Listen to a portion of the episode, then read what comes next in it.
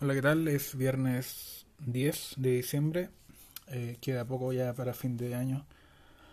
Eh, espero que ya estén planificando eh, lo que van a ser las fiestas porque, por ejemplo, playa, ya creo que no hay ningún tipo de reserva posible para fin de año. yo creo que Valparaíso menos todavía. fiestas familiares, yo soy más fan de las fiestas familiares, por ejemplo, Navidad y salir a algún lado en, en año nuevo. Quizás este año vaya a acampar, no tengo idea. Mm, todavía no lo he pensado bien. Aunque claro, ya estamos en la quemada, así que tengo que empezar a pensarlo desde ahora. Les cuento que mañana me toca embotellar eh, mi, mi pseudo stout, que era porter inicialmente, pero ha ido mutando yo creo que ya está más cerca de ser una stout que de una porter, pero ya mañana me toca me toca embotellar. De hecho, ayer tuve que ir a comprar las tapas Corona, ya no me quedaban. Me queda como par nomás que no me alcanzan para las botellas que que necesito. Mañana eh, deben ser unas 18 a 20 botellas de litro. Sobre eso mismo, embotellar, hay un hay un experimento de Brulosophy que es bastante interesante eh, sobre el tema de guardar la cerveza en, botellas que no son las eh, regularmente utilizadas para eh, embotellar cerveza como son estas botellas de 330 o la de medio o de un litro de hecho yo al principio para evitar todo este tema de embotellar tanto, tantas botellas pequeñitas Empecé llenando growlers, funcionó bastante bien hasta que una vez una de ellas me explotó. Eh, la presión que se genera dentro de, CO2 eh, es tan alta que llega a mezclarse después con el líquido y eso es lo que produce la espuma que todos conocemos de la cerveza. Claro, hay otros que le meten CO2 de forma artificial al momento de servir, que cuando tú em, pasas del fermentador al barril y luego usas eh, CO2 desde un estanque y lo mezclas con el líquido justo antes de servir. Ese es el típico chop o de barril o de tirada, como le digan, depende del país. Em, en cambio, los que lo hacemos de la forma más, eh, no sé si tradicional, pero sí de eh, hacer el, el la carbonatación en botella, lo que hacemos es poner algún tipo de azúcar que alimente a las levaduras que quedaron en el, en el fermentador vivas, porque algunas mueren de, dependiendo de la concentración de alcohol y por la falta de ya a esta altura tres semanas en fermentador ya no queda muchos azúcares para consumir em, entonces le agregas un adicional de azúcar y en botellas lo que pasa ahí es que, claro, ahí las levaduras reviven para consumir ese, ese azúcar que le, añades y como están eh, la botella está sellada, ese CO2 resultante de la fermentación queda atrapado dentro de la botella del envase que estamos usando. En el fermentador no pasa eso porque existe un dispositivo que se llama Airlock que permite la salida del CO2 eh, impidiendo la entrada de oxígeno. Eh, eso es importante porque si dejamos que entre oxígeno, eh, la cerveza se oxidaría y cambiaría de color y también de sabor. Ya vamos a ver ese punto un rato más. Entonces, en Brulosophy eh, también estuvieron eh, con el tema de eh, probar algún envase que fuera distinto al tradicional. me acordé de un amigo, de hecho, el que me enseñó gran parte de lo que sé ahora de hacer cerveza artesanal. Él lo que hacía era usar botellas de litro, pero con tapa rosca. Y al momento de hecho, de cuando él se fue, se fue del país, eh, hizo una fiesta eh, con sus propias cervezas y le funcionaban bastante bien. Eh, no tenía que estar usando tapadora, una tapadora especial como la que uso yo, y ni estar comprando tapas Corona, y las tapas Corona se usan solamente una vez y luego ya se pierden. En cambio, la tapa rosca es reutilizable. Aunque claro, hay que fijarse bien de la calidad del, de, la tapa y de la botella. Si la botella es muy delgada también podría pasar de que, de que explote como me pasó con el growler. Eh, a todo esto los growlers que usé yo eran eh, de vidrio, los tradicionales, los típicos. Hay unos que son de eh, inoxidable que he visto gente, por ejemplo, en Zapata, este growler, growler, Station que está en Mata con Carmen, y llega gente con growler que son de inoxidable, hay que no venden acá en Chile, los mandan a pedir afuera y más o menos caro. Eh, de hecho, mi amigo, el que se fue, se fue a Canadá, allá venden unos growlers que son aislados para que, para que la cerveza no se te congele. Eh, por lo menos allá en, en Whitehorse, que, que donde, en, esa, en ese pueblo que ya son al norte, donde tú ya ves la, la aurora boreales, allá usan growlers eh, aislados. Em, bueno, eh, volviendo, otra vez, volviendo, no sé cómo me voy tanto por la rama. En Brulosophy, eh, el experimento consiste en usar estas botellas Nalgene, Nalgene, que son las que se usan habitualmente para ir al gimnasio o para hacer senderismo. Son de plástico. se supone que no, que es un plástico que no eh, contamina el contenido, em, por ejemplo lo que eh, podría pasar con los PET o que son las botellas típicas de, de agua mineral o de bebida, que son el PET tiene la ventaja de ser barato, pero la desventaja es que con eh, ciertas temperaturas el plástico suelta componentes que se mezclan en el agua, cosa que es bastante tóxica en realidad. Microplásticos. Eh, lo mismo con, la, con el eh, BPA o BPA, que debería ya estar prohibido porque eh, produce cambios hormonales en la gente que bebe agua de esos, de esos tipos de envases.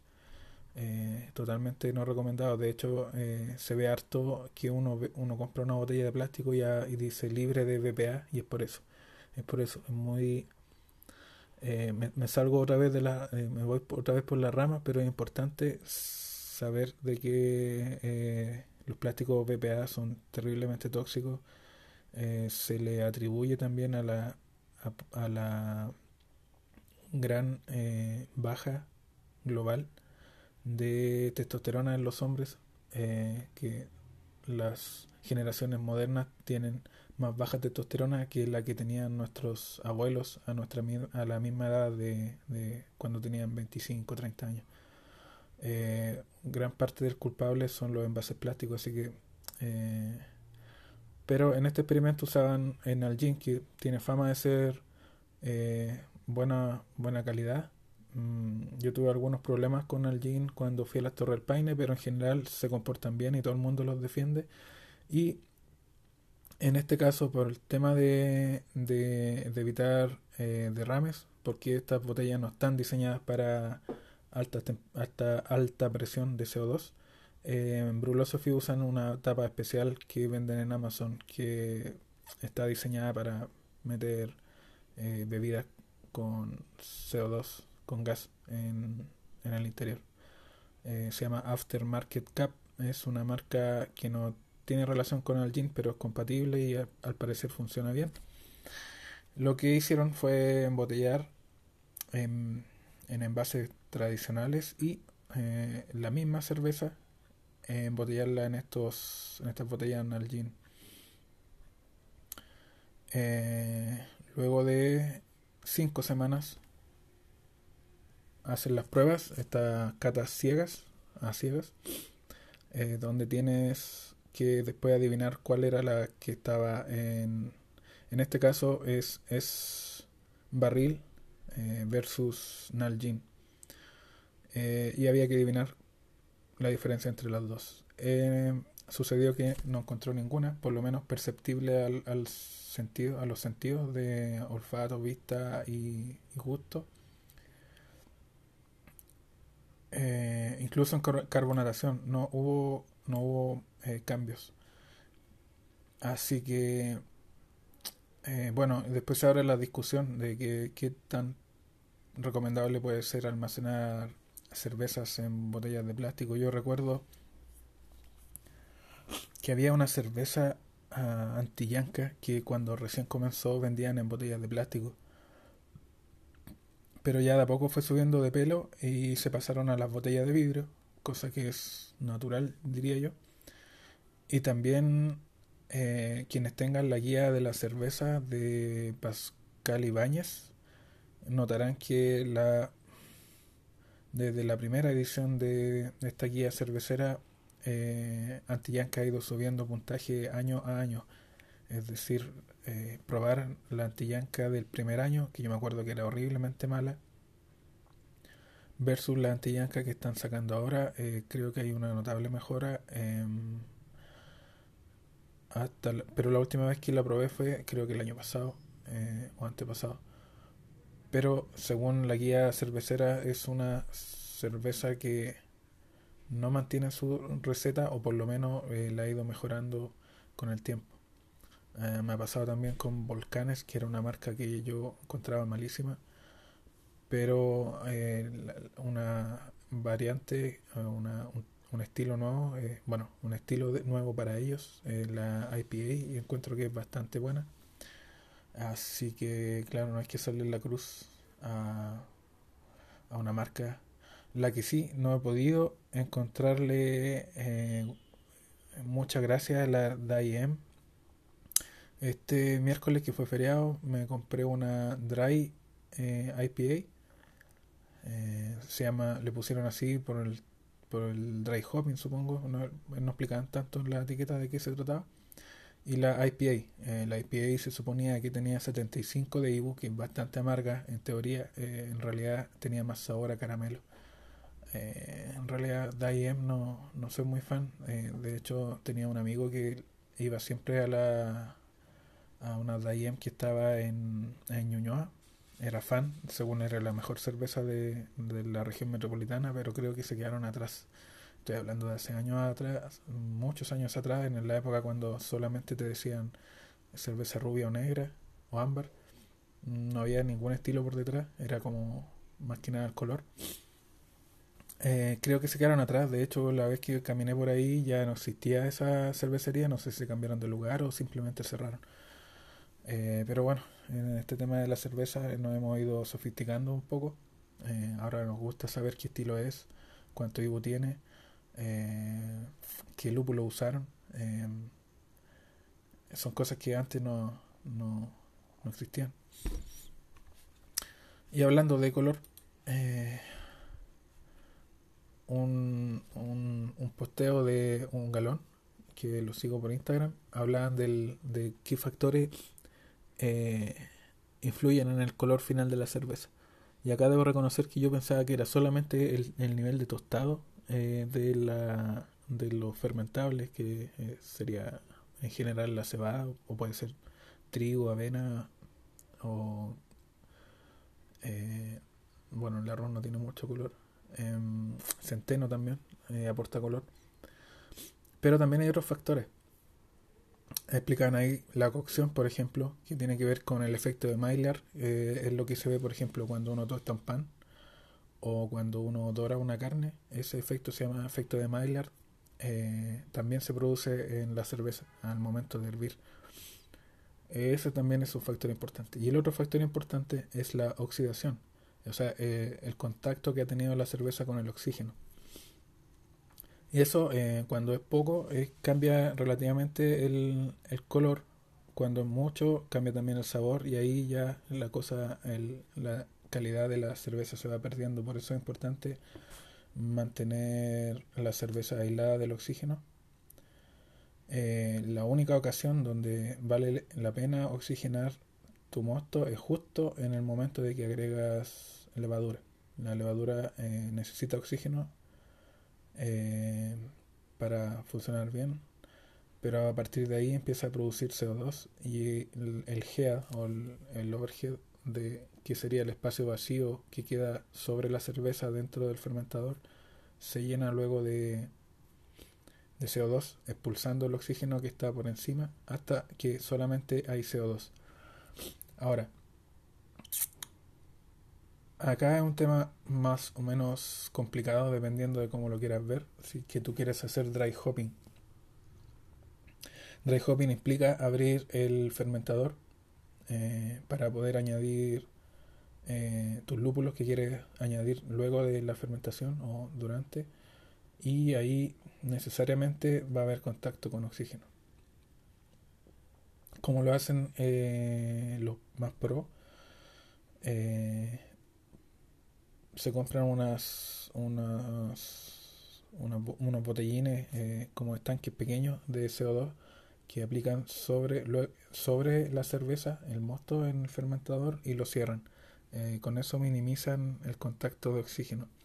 Otra forma es añadir un poco de azúcar justo después de el, el, dry hopping, justo después de añadir lúpulo, es añadir un poco de em, almíbar, eh, agua con azúcar en, en, el fermentador. Con eso se reactivarán las levaduras y volverá a generarse un proceso nuevo de fermentación generando de nuevo eh, CO2 que otra vez eh, expulsará el oxígeno que hay sobre la cerveza.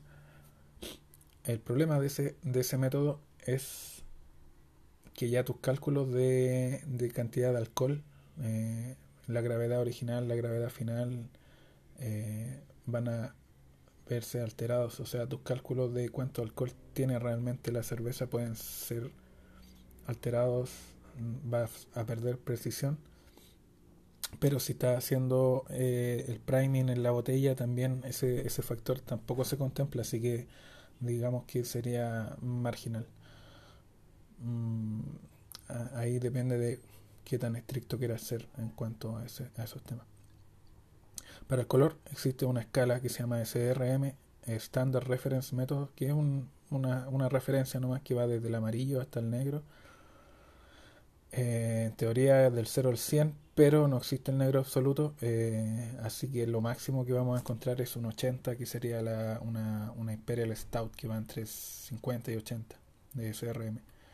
Eh, esta sería la cerveza más negra que podemos encontrar, más como etapa, como un negro intermedio estaría de 20 a 40 la Porter. lo que llamamos ámbar sería, por ejemplo, una Pale de 5 a 11, una Marsen que está de, de Oktoberfest de 7 a 15, una Bitter de 8 a 14. Y ya las más pálidas, que serían la Pilsner, por ejemplo, eh, estaría entre 2 y 7. Eh, que es un color bastante amarillo o bastante transparente, de hecho. En este en, en esta escala eh, se quedan afuera sí variedades nuevas que son por ejemplo la New England IPA que tienen a veces tienen un color blanquecino que es como una niebla dentro de la cerveza sorry por la interrupción me llamaron de pega así que tuve que interrumpir la grabación. Y bueno eran esos dos temas los que quería hablar en realidad el tema de, envasar en eh, botellas que no en envases que no, no están diseñados para eh, la cerveza o para soportar la presión del CO2 que se forma dentro también. Eh, y se me olvidaba mencionar que, bueno, en, Brasil tienen eh, alto uso de plástico en general en todo, hasta llaves de, de, cocina, eh, eh, llaves para abrir y cerrar agua son, son de plástico, usan mucho plástico para todo. supongo que su, su industria ya de plástico debe ser más o menos grande y durante el tema de la pandemia sacaron hartos growlers de plástico PET. No me gusta ese plástico en general, por lo que ya comenté. Eh, y aparte de eso, la contaminación que se genera, pero eso fue como una iniciativa para el tema de los delivery de growler. Acá lo que se hizo fue eh, que te vienen a buscar el growler, te lo llenan y te lo traen de vuelta. O sea, son dos viajes y de vuelta cada uno. Eh, mm, lo que, bueno, si usan moto o algo así, tampoco sea muy ecológico. Afortunadamente, mi, eh, mi generador de growler, que es el que está a un par de cuadras, así que basta con ir a pie. Aunque claro, me, me, me, pasó una vez que tuve que pedir delivery porque ya era demasiado tarde y el toque de queda era demasiado temprano en esa época. Pero eso. Y el otro tema era el de los SRM, el color de la cerveza, que más que nada una referencia nomás, tampoco es algo escrito en piedra. Eh, no puedes decir, ah, este dice Porter, pero el SRM acá no cuadra. Son referencias, de hecho cada estilo tiene un rango bastante amplio de colores entre entre el mínimo y el máximo, así que y, se traslapan entre sí, tampoco es una cosa tampoco es una cosa tan exigente, solamente es para una referencia. Y eso sería todo por hoy. Eh, eh, ya les contaré cómo me fue con el embotellado y nos vemos la próxima. Chao.